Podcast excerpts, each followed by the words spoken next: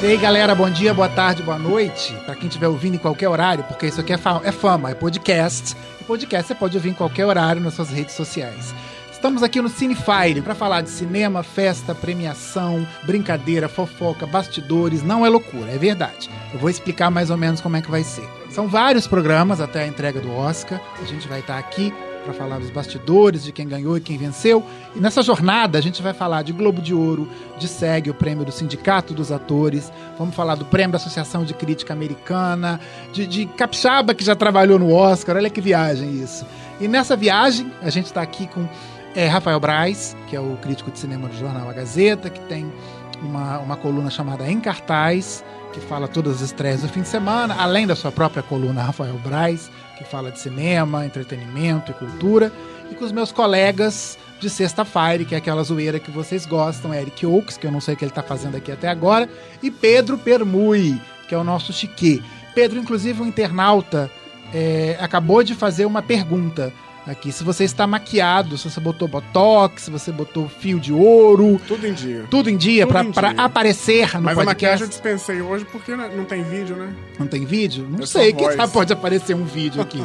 Bom, enfim, nesse primeiro programa a gente vai falar dos vencedores do Globo de Ouro, das zebras, vamos falar do que rolou, da fofoca, a gente ficou sabendo que, que Beyoncé levou sua própria champanhe, não é, Pedro?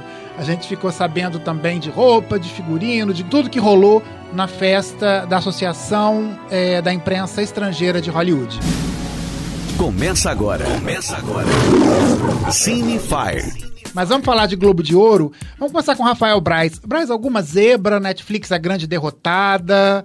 É, vamos falar um pouco disso. A Netflix era, era o estúdio, a produtora, como preferirem, o serviço mais indicado. Tinham 17, tinha 17 indicações.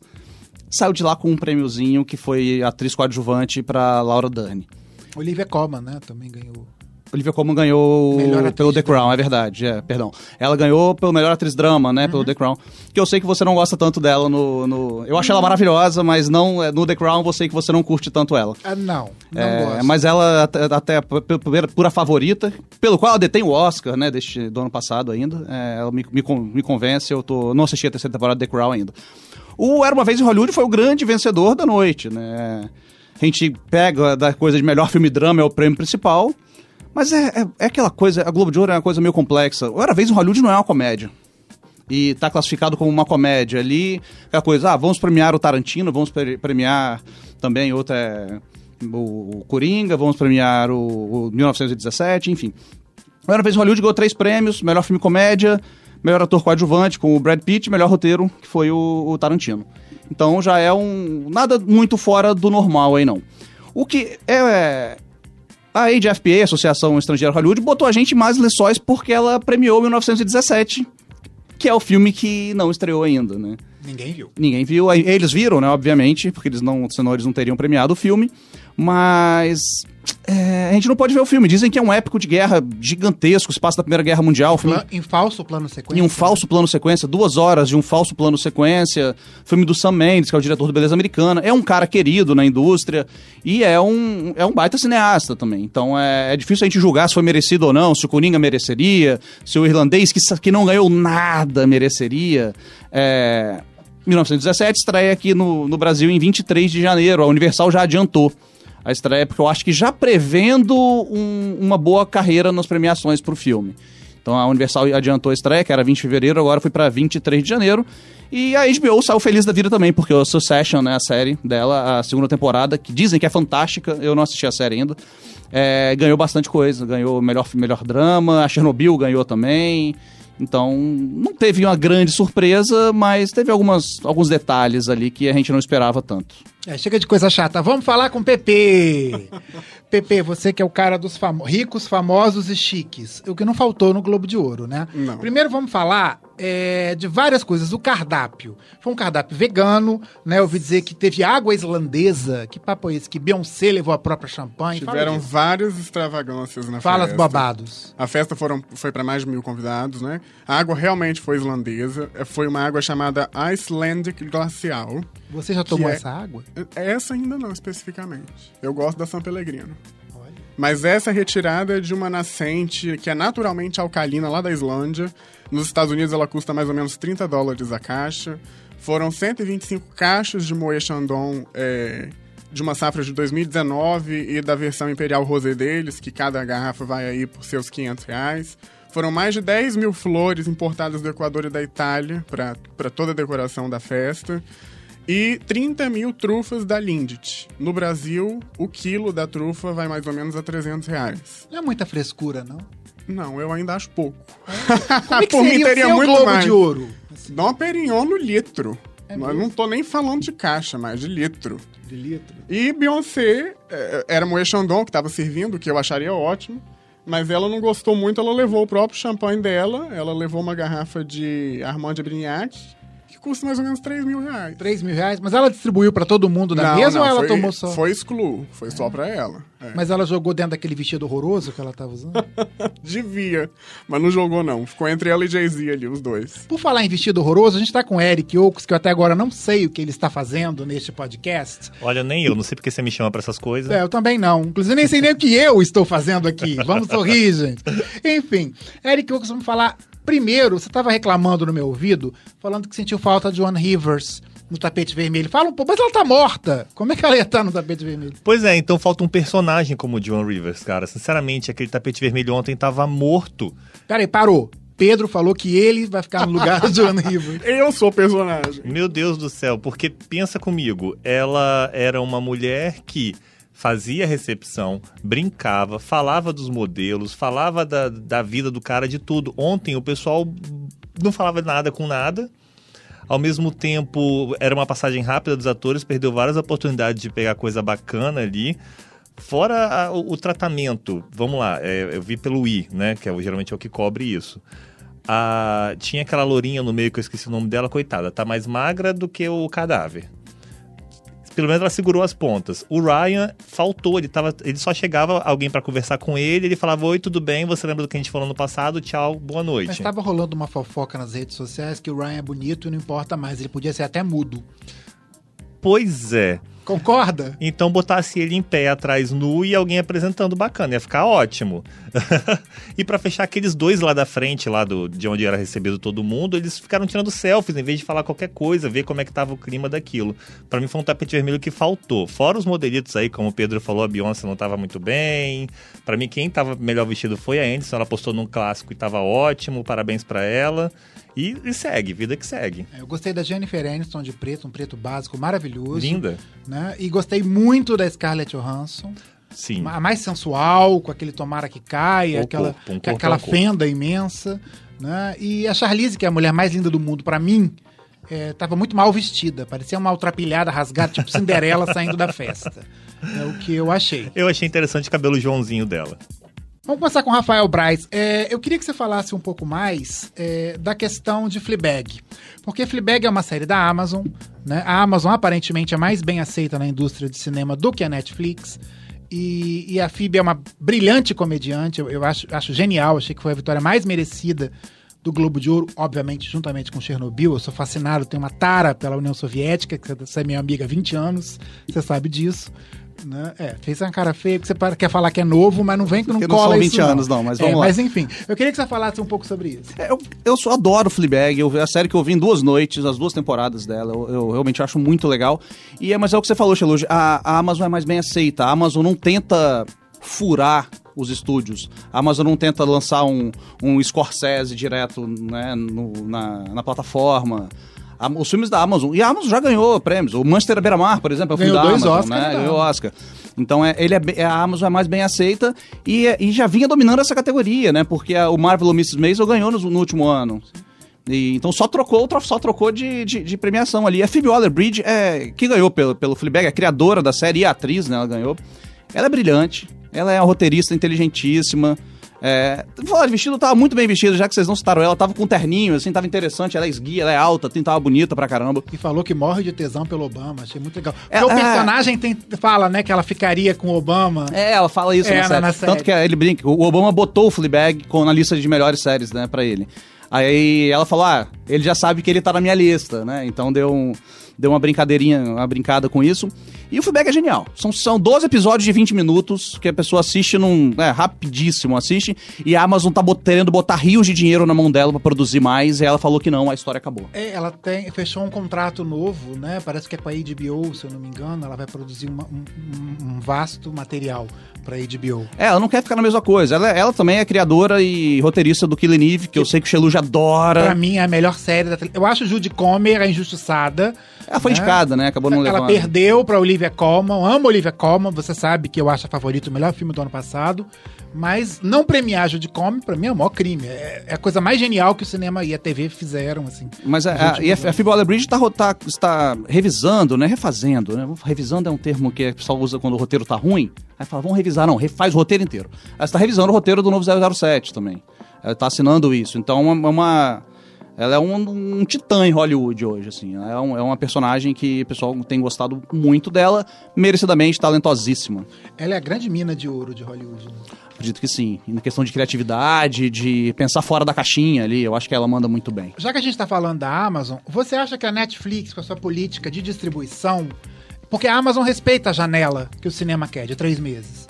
Você acha que, que, que essa política do Ted Sarandos de não, é, é o meu comércio e eu vou fazer assim, vai demorar um pouco pra indústria do cinema aceitar a Netflix e premiá-la? Vamos ver o Oscar, né? O ano passado Roma levou prêmios pra casa, mas não foi o prêmio principal, acabou não levando. É, eu acredito que o irlandês vai sair com Oscars na mão ele ainda. E História de Casamento também, já saiu com o Globo de Ouro, mas acredito que vai sair com mais, mais Oscar. É, eu acho que a Netflix tá incomodando Hollywood pra caramba. E eu acho que isso ainda vai demorar um pouquinho pra, pra, pra cessar essa, essa treta, essa guerra fria entre Hollywood e a Netflix ali. É E- um... Não, continua, te cortei. Não, por favor, continue você. E Taron Edgerton vai pro Oscar, vai ganhar, vai ter o efeito Remy Malek, horroroso. O Taron pelo menos é melhor ator, o filme é melhor e tá melhor em Rockets. É engraçado, eu acho. Eu, eu gosto do Rocketman, eu acho que o filme vai muito bem até o final. O final ele se perde um pouquinho. Mas e eu gosto do Taron Egerton porque ele, ao contrário do Rami Malek, ele não faz cosplay. Né? Ele cria um Elton John novo. O Rami Malek é aquele rapaz que interpretou o Fred Mercury e ganhou tudo no passado por isso. O Taron Egerton não faz cosplay, ele cria um Elton John. E olha que coisa, ele canta. Ele canta todas as músicas do filme. Inclusive aqui ganhou o prêmio de melhor canção, né? You Gonna Love Me Again, escrita pelo Elton John e pelo Bernie Taupin só pro filme. E é, eu, eu acho o Taron Egerton uma figura legal, assim, um cara bacana. E ele e o Elton John estão em super campanha pra, pro filme, porque é difícil um filme do primeiro semestre chegar forte nessa temporada. Então eles estão martelando, estão em todos os eventos, estão lá juntos, o que pode fortalecer um pouco o filme no Oscar, na minha opinião. Não sei se seria indicado, mas eu acho que o filme deve ganhar uma indicação até melhor filme, bobear. Eu também acho. Eu vou morrer achando que quem vai ganhar o Oscar é Tarantino e Era Uma Vez em Hollywood. Vamos falar com o Eric? Eric, algum destaque? Vamos falar. Não sei pra que que eu ainda falo com o Eric nesse programa. Eric, algum destaque que você viu no tapete vermelho que te chamou a atenção e te surpreendeu? Olha, o que chamou a atenção até mim do Pedro que a gente estava discutindo foi, não tem como, é a roupa do Billy Potter.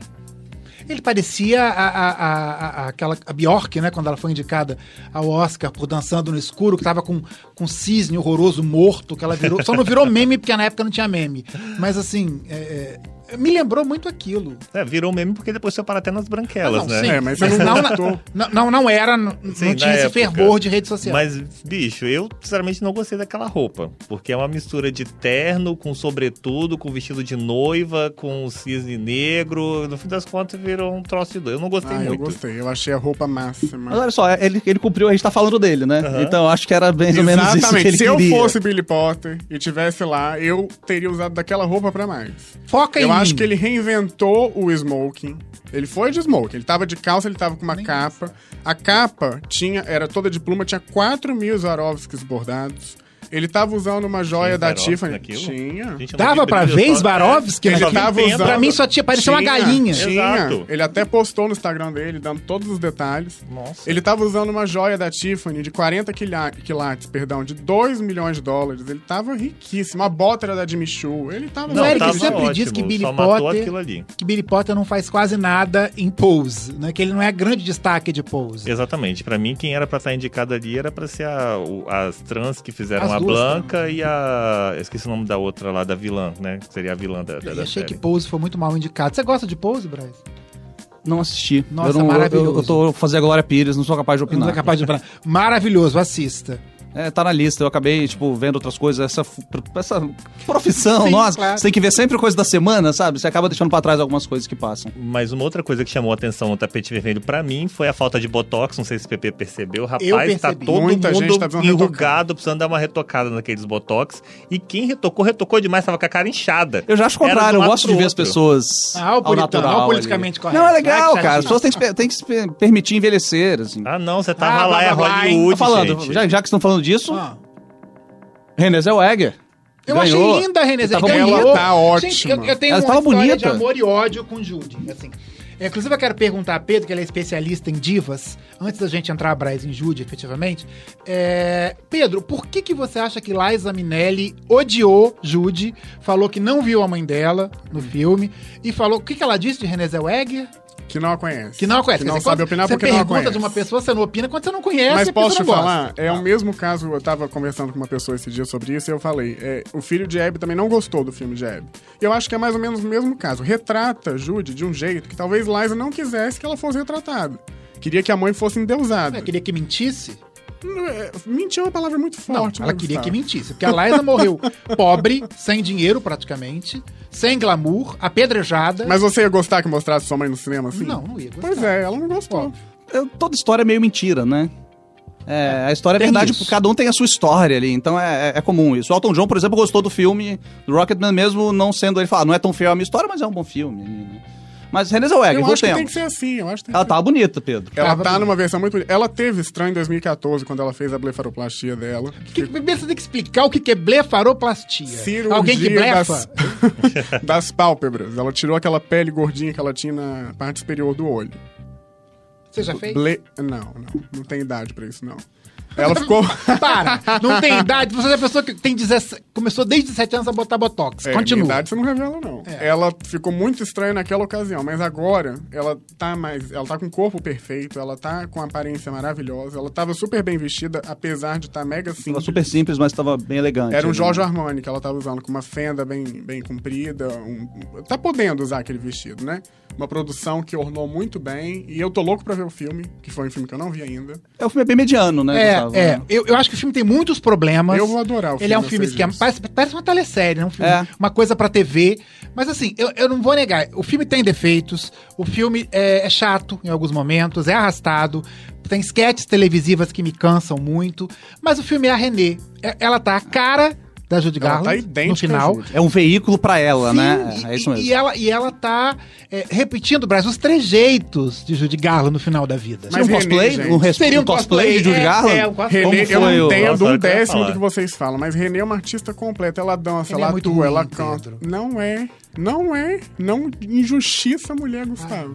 Pra mim, ela vai ser a eterna Bridget Jones. O, o que é engraçado é porque o, o Judy é quase um musical até. É. E foi Eu indicado é onde? em musical. drama. É, O Globo de Ouro distorce as regras ali. Eu, eu, eu incomodo Eu profundamente posso dar um spoiler, tio? isso. Manda, manda bala. O povo tá meio frustrado porque Under the Rainbow não toca direito no filme. Pronto, deu um spoiler. Vamos continuar. Vamos falar de coisa legal. Bom, tá quase chegando no final do nosso bate-papo. Eu sei que tá uma delícia. É, eu só queria conversar mais uma vez com o Pedro pra saber se ele achou algum barraco, algum babado, o povo que tomou demais, se ele viu alguma coisa interessante nesses bastidores. Não tivemos nada muito fora do normal. Só aquela história de que Jason Brad Momoa, Pitt... você quase sem camisa. É, né? o Jason, ele achou que tava em casa e tirou o blazer e tava só de regata e assim ele ficou. Mas eu acho que foi pra expor o Tinha um meme dele. ótimo, né? Que é tipo as mulheres falando. A gente passa anos falando pros nossos maridos, namorados, não usarem essa- essas camisetas. Chega no Globo de é Ouro, o Jason Jason. Momoa usa uma camiseta dessa, né? É, ele do, do nada tirou e ficou assim a festa toda. Todos os vídeos e fotos ele aparece assim. É um, um cara que tá todo de preto, de 1,90m, ficou mais alto ainda. Cara, ele é grande. Eu Ele tive é com muito. ele. Eu tive com ele batendo um papo. Mentira, eu, eu tive com ele na, na, em uma CCXP, no Comic Con em São Paulo. Nossa. Ele passou do meu lado. Eu tenho 1,80. Ele é maior do que eu, Braz. Eu também não. 1,93. Ele é do seu tamanho, é maior que você. E ele é muito grande, ele é muito forte. Então deixa ele usar a regata Mas pra dele. que, que ele usou cara. regata? Ah, pra botar o corpo os pra jogo. Lógico, isso aí tá mais claro que a água. Eric Oaks, qual é o mais bem vestido? O vestido, como eu tinha falado, pra mim, Jennifer Aniston em primeiro lugar. Mais mal vestida. Mais mal vestida pra mim foi Joy King. Joy King. Joy King, ela tava com um vestido que simplesmente Jesus, ela pegava pros lados, em vez de fazer o corpo violão, fazia o contrário Eu e achei era, que parecia uma, uma meba. Jennifer Lopes. Não, Beyoncé e Jennifer favor, né? não tem, atrasado, não né? tem justificativa. Mas, Ela gente, e Beyoncé não tem. A Jennifer Lopes tava uma coisa horrosa, Tanto tal que- qual a Gwyneth Paltrow também. né? Mas tanto que Não, a Jennifer já chegou na festa com outra roupa. Teve Ela muito trocou. nude estranho, né? Umas mulheres nuas. Não que eu Sim. não goste, mas assim, umas mulheres nuas, umas É porque vocês não viram Joy Não King, parecia literalmente, uma né, gente? É, então. Pra- então, pra não, mim, nua assim, que eu digo aqueles nudes, né? Que não mostrava muita O top coisa. 3 do ruim, então, ficou em Joey King, é, Gwyneth Paltrow e vamos botar aí a Carrie Washington também. Ela, ela porque aquele, o blazer não, não tava condizendo com aqueles cristais no meio. Eric tá passando pano pra J-Lo, hein? Pra Jenny from the Block. Rapaz, acho, tô ela só sentindo. botou um laço enorme, não ficou legal, mas ela botou só um laço enorme ali no meio. Mas se você ver o que, que tava ruim, como eu falei, bicho, é porque vocês não viram a Joey King, simplesmente, ela tava uma meba. Vamos acabar o programa? Ok. Ó, Consideração final, a gente não falou do Joaquin Phoenix, tá? O Sim. Phoenix ganhou, Ganhou. melhor ator de drama pelo Coringa. Tinha uma grande torcida por ele. Eu? Eu, eu, eu tava, não, de público, eu tava Eu. acompanhando pelo Twitter à noite. Foi torci. o, foi o tweet mais comentado, mais retweetado pelo, do, do perfil de A Gazeta, da noite Sim. toda. Então as pessoas realmente estavam torcendo muito pelo Joaquin Phoenix. E fortalece a corrida dele pelo Oscar. Vamos ver como vai sair no Sindicato dos Atores ainda. Mas fortalece bastante a corrida dele pro, pro Oscar. Legal, a gente tá uma delícia, mas a gente tem que acabar. Uma hora acaba as coisas, né? E terminando o programa, na semana que vem, o nosso assunto vai ser finalmente no dia 13, quando o programa subir. Subir parece macumba. No dia 13, quando o programa subir, a gente vai falar dos indicados ao Oscar, além dos vencedores do Critics' Choice Award, que vai rolar no domingo, agora no dia 12. Rafael Braz, novidades do Em Cartaz, novidades da sua coluna. Ah, semana tem tudo sobre séries e filmes, as estreias da semana. Semana estreia o Retrato de uma Mulher em Chamas, filme francês. Maravilhoso. Que deve estar na lista dos candidatos ao Oscar. E vai ter a crítica lá no, filme é uma pintura. em, em vídeo e em texto, na coluna, que leva o meu nome no, em A Gazeta, no site. Eric! Joe, O que, que vai ter no Sexta-feira? é o retorno, né? Os três vão voltar falando de. Também você fala da parte de cinema, o Pedro falando de famosos, eu falo da nossa agenda aqui no Espírito Santo e tudo certo, sempre com muito bom humor. Bom, lembrando que o Cinefire tá toda segunda-feira à tarde nas suas plataformas digitais, no site agazeta.com.br barra podcast. E lá também você pode ouvir outros podcasts, podcast que, que também o Braz participa, que é muito bacana, que é sério, não é essa zoeira, que é o Papo de Colunista. E é isso, vamos seguir até semana que vem. Você ouviu Cinefy. Segunda-feira tem mais.